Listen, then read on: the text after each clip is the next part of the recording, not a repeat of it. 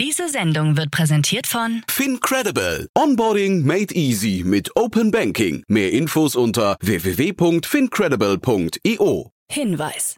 Startup Insider übernimmt keinerlei Haftung für die Richtigkeit börsenrelevanter und unternehmensbezogener Daten.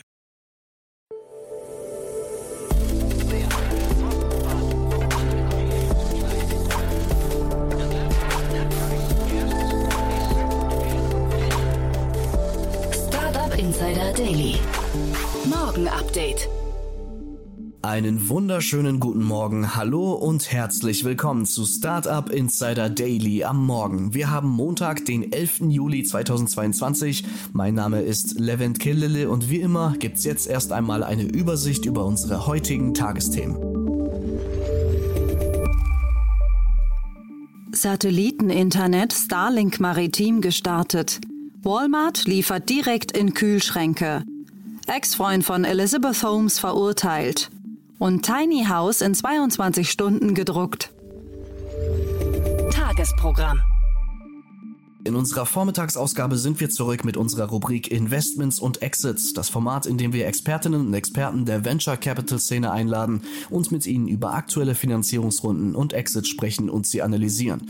Heute zu Gast ist Enrico Mellis, Principal bei Lakestar. Wir sprechen mit ihm über das Berliner Startup Homes. Die digitale Co-Ownership-Plattform hat eine Seed-Finanzierungsrunde über 23,5 Millionen Euro abgeschlossen. Außerdem sprechen wir über weitere Player in dem Bereich, wie zum Beispiel das große US US-Unternehmen Parcasso.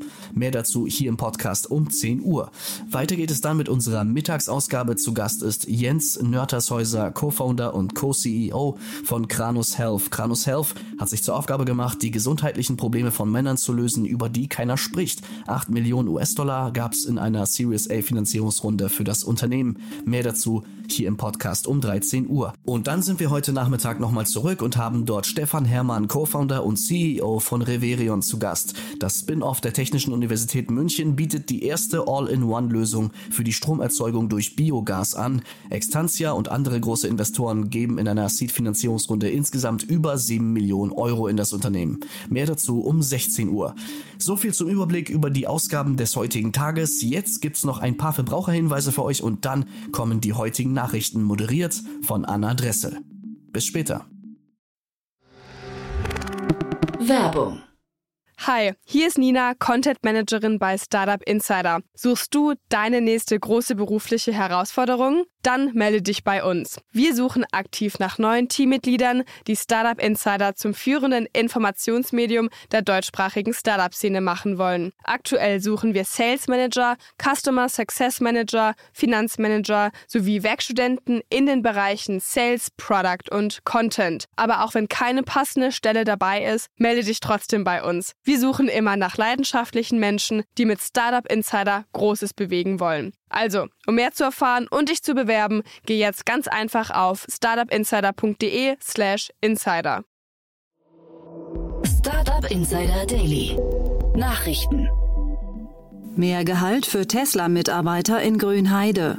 Die rund 5000 Tesla-Mitarbeiter in der deutschen Gigafactory erhalten ab August 6% mehr Lohn. Führungskräfte gehen Berichten zufolge aber leer aus. Zuvor war Kritik aufgekommen, da nur neu eingestellte Mitarbeiter mehr Geld bekommen sollten.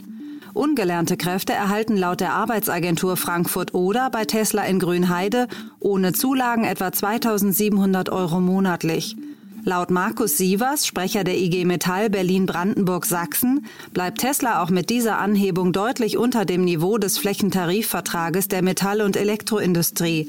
Die IG Metall möchte bei der nächsten Tarifrunde im Herbst über eine deutliche Lohnsteigerung verhandeln. Weitere Bundesländer wollen Palantir-Software. Mehrere Bundesländer prüfen derzeit den möglichen Einsatz der amerikanischen Spionagesoftware von Palantir. Neben Bayern haben auch Baden-Württemberg, Bremen und Hamburg ihr Interesse signalisiert.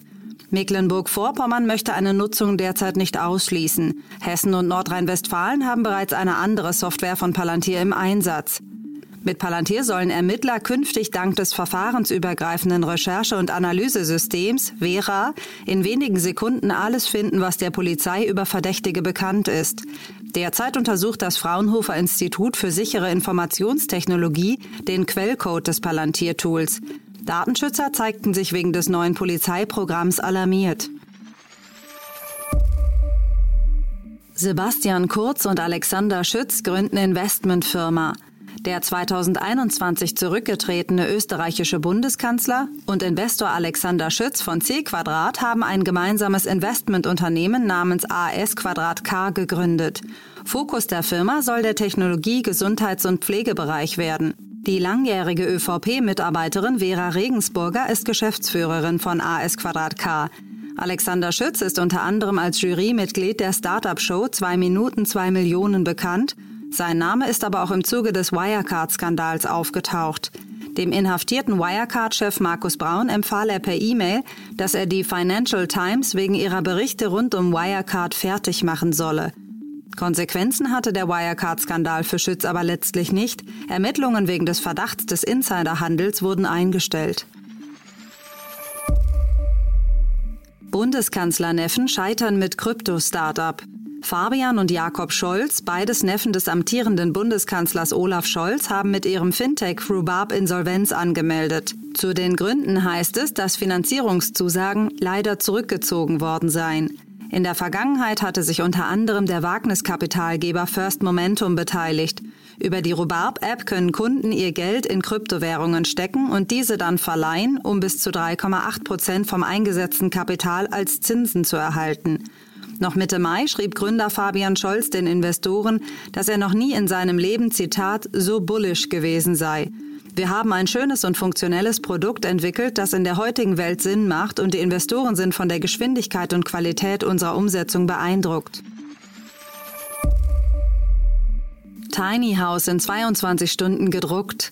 Der dänischen Firma 3DCP Group ist es nach eigenen Angaben gelungen, ein Tiny House mit 37 Quadratmetern Fläche in 22 Stunden über einen 3D-Drucker herzustellen.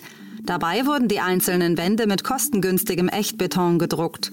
Laut 3DCP hätten sogar 10 Stunden gereicht, doch dann wäre das kleine Haus nicht im Einklang mit dänischen Bauvorschriften. Durch den Einsatz von 3D-Druckern im Hausbau könnten Studien zufolge rund 70 Prozent weniger Beton verbraucht werden. Auch die CO2-Emissionen der Baustelle ließen sich um fast ein Drittel reduzieren.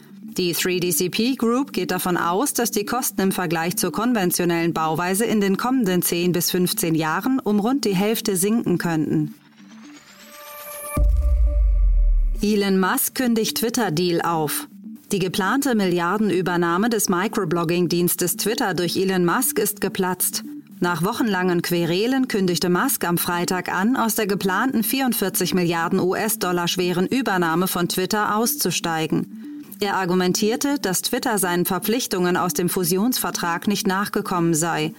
Brad Taylor, Chairman von Twitter, unterstrich in einer Stellungnahme, dass Twitter nach wie vor entschlossen sei, das Geschäft zum vereinbarten Preis abzuschließen und kündigte rechtliche Schritte an, um die Fusionsvereinbarung durchzusetzen. In einem internen Firmenmemo forderte Twitter seine Mitarbeiterinnen und Mitarbeiter unterdessen auf, Musks Rückzug nicht weiter öffentlich zu kommentieren.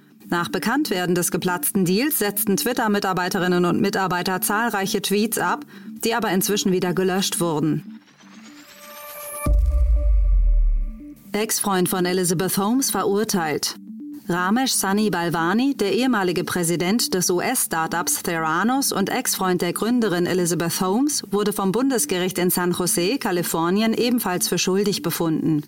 Die Geschworenen sahen es als erwiesen, dass Balvani Investoren und Patienten über die Leistungsfähigkeit der medizinischen Theranos-Geräte belogen hatte, um damit den Wert des Unternehmens unlauter auf 10 Milliarden Dollar zu steigern. Somit ist sechs Monate nach der Verurteilung von Holmes auch die Nummer zwei des Unternehmens verurteilt. Genau wie Holmes drohen auch Balvani bis zu 20 Jahre Haft. Satelliteninternet Starlink Maritim gestartet. Mit Starlink Maritim steht das Satelliteninternet von SpaceX jetzt auch auf See bereit.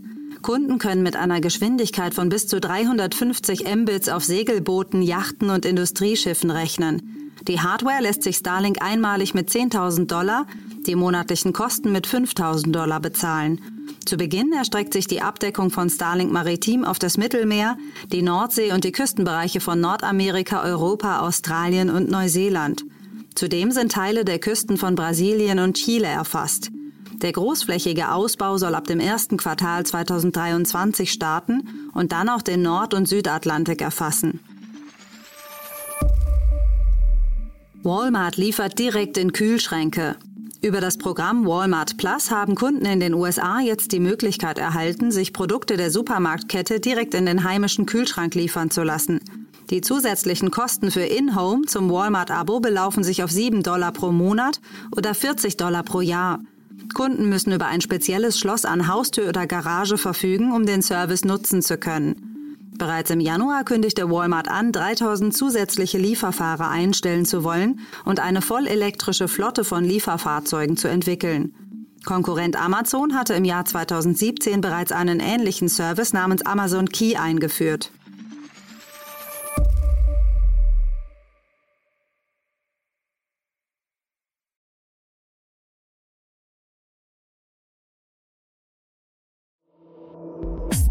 Insider Daily.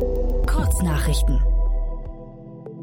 Der Streamingdienst Netflix spendiert dem Wirecard-Skandal eine neue Miniserie. Entgegen vieler anderer Dokumentationen erzählt die King of Stonks betitelte Produktion den Aufstieg Wirecards als augenzwinkernde Komödie. Einer neuen Studie des Deutschen Gewerkschaftsbundes DGB zufolge führt das Arbeiten im Homeoffice häufig zu einer höheren Belastung. Rund 47 Prozent der Befragten gaben an, dass es ihnen schwerfalle, in der Freizeit richtig abzuschalten. Knapp 28 Prozent der Homeworker klagten über unbezahlte Überstunden. LSF 2030 Capital Partners hat in Österreich einen neuen Fonds angekündigt, der Life Sciences Startups unterstützen will. Als Zielgröße des Fonds wurden 50 bis 80 Millionen Euro genannt, wovon 60 Prozent in Digital Health und MedTech, 40 Prozent in Pharma und Biotech investiert werden sollen. In einem neuen Blogbeitrag auf seiner Website Gates Notes zeigt sich Bill Gates begeistert vom Potenzial grüner Wasserstofftechnologie und bezeichnet ihn als Zitat Schweizer Taschenmesser für die Reduktion von CO2-Emissionen.